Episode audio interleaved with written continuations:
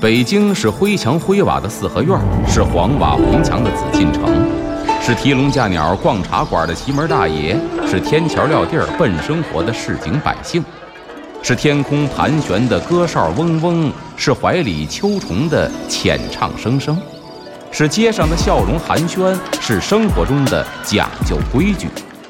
北京就是 FM 一零一点八，娱乐三里屯儿，阿龙说北京。据传说，北海的白塔镇海眼；据传说，北京曾是八臂哪吒城；据传说，北新桥的水井锁蛟龙；据传说，高粱赶水把命送；据传说，故宫的角楼是鲁班修。这北京的传说讲不尽，君请听阿龙为您讲传说。下边呢，咱们先接着说这个速报司。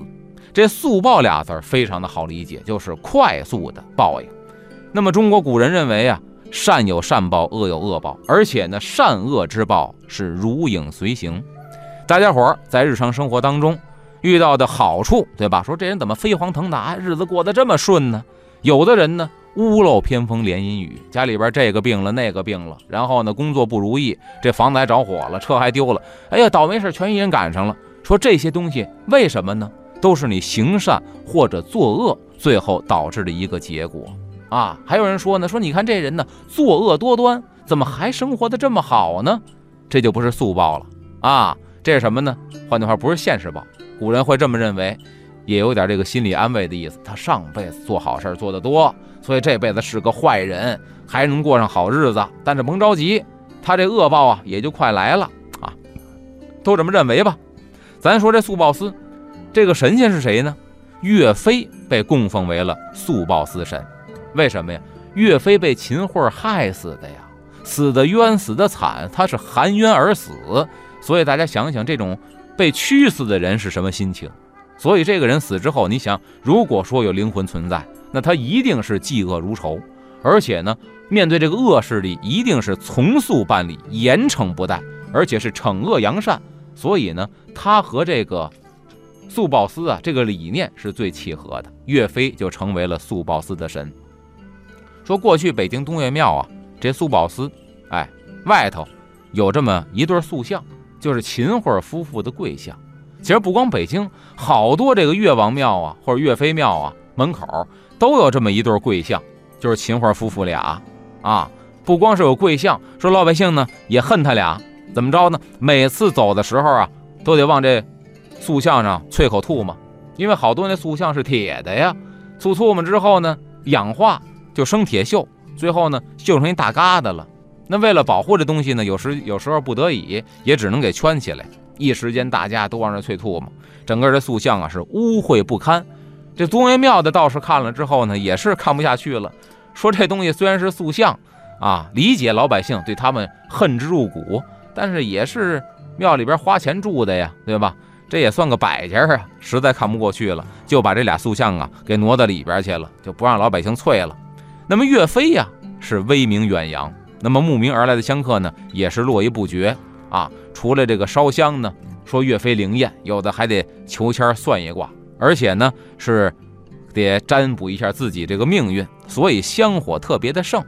那么香火一盛，咱也知道烧高香的不少，对吧？这火苗子腾腾的。一般咱去东岳庙，您会发现每个司门口放一香炉，就在房檐底下。但有一问题呀，这古建筑是砖木结构的，房檐全都是木头的檩子呀。那您说底下放一个大铜香炉，这火苗子腾腾的，把房檐燎着了，整个火烧连营，这庙就遭殃啊！所以道士想一办法，你也不能拦着人烧香啊。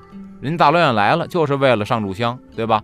就把这香炉呢给抬到台阶底下去了。这样的话呢，这香炉上头没有房檐了，就是天了，就不怕火苗子了。哎，想这么一辙，这是不得已而为之，但老百姓不明就里，不知道其中到底发生了什么。但是呢，很多老百姓啊会胡猜、胡联系，说你看为什么别的香炉都在那房檐底下？因为别的香炉香火没这么旺啊。你看这香炉在院里头，为什么呀？那挪了地方了，就说明啊，这岳飞呀肯定是特别灵验，所以他香炉跟别人都不一样。好，这一传越传越邪乎，来拜的人就更多了。哎，这说到这个岳飞啊，刚才也说到东岳庙其实也有一对秦桧的像，给挪到屋里了，就怕老翠老翠这像生锈，都锈成一疙瘩了。但老百姓呢不解心头之恨，怎么办呢？哎，就想一辙，这是传说啊，想一辙，发明了一样早点，就是说北京这个炸油条啊，炸油条呢，在北京还一名叫油炸滚儿，这滚儿呢。就是说，这个牛鬼蛇神把它下在油锅里炸了它。还有一个说法呢，就油炸会儿。这会儿呢，就是秦桧的意思。所以你看，油条这一根儿啊，其实是两根粘成的，两小根粘在一块儿是一根儿。说两小根呢，抱在一块儿就是秦桧跟他那媳妇儿，俩人抱一块儿拧完了之后，啪下油锅炸完之后呢，俩人还没分开，但是给炸焦了。哎，咱给他吃了。这就说明啊，老百姓对于这些人的这种恨。给表达在这个食物上了。再一个呢，就是说这个东岳庙以前说这个来这个岳飞庙这儿啊，这个祠这儿烧香啊、卜卦呀，这些东西现在还有，但是灵不灵呢？我觉得大家呀还应该相信什么呀？就是道教里边，其实道教是中国传统文化的一部分，它教给的人的是什么呢？是积德行善，一种积极向上的生活态度。所谓现在好多街边上，尤其您发现这庙旁边好多都是开小店，里边都有那种所谓大师，这是九华山来的，那是五台山来的，这样的龙虎山来的，给您算卦。反正啊，我们也暗访过，这算卦呢都是含糊其辞，这话都两头堵。哎，基本上我们这暗访一圈没有灵的，然后呢给你云山雾罩说一堆，你再问他说能不能算准点儿，他说能，什么要求呢？加钱。我劝您呢，这钱别加。啊，甭说这钱不加了，前面那钱都别花，没有零的，也是说一闲话。前两天逛街，也是在北京一个著名著名的寺庙旁边，一条街都是卖这个宗教用品的，对吧？但里边呢就有好多什么呀？现在咱也知道，香港不知道什么时候开始啊，出了好多的什么命理大师啊，什么易学大师啊，在网上也是大 V，然后呢每年都出书，猴年运程啊，马年运程，羊年运程，卖的特别的好。对吧？看来这个心理需求啊，有很多人还是有的，卖的特别的好，而且开专卖店。我们家卖什么这个手链啊，那个脖子串啊，这个坠儿啊，戴上之后能够避流年呐，避开这个什么太岁呀，如何如何的。甚至于呢更可笑，有这么一个命理大师，咱不说名啊，一个女的命理大师，也是香港那边的啊，卖什么呀？卖这个手机链，甚至手机链现在它是与时俱进的，手机插这个可以怎么着啊？然后卖笔袋儿。你家孩子买我笔袋，高考就能够金榜题名，这不胡来吗？我就看街上那逛，前面呢有俩哥们儿在逛聊天。这哥们儿问他说：“哎，我听说这个天机不可泄露啊，天机泄露太多，这下场一般都不太好啊。说你看看刘伯温，你看看诸葛亮，好像都不太好。你说这帮大师都好家伙，有这么多粉丝，那在网上都是大 V，他们就不怕泄露天机，然后这下场不好吗？”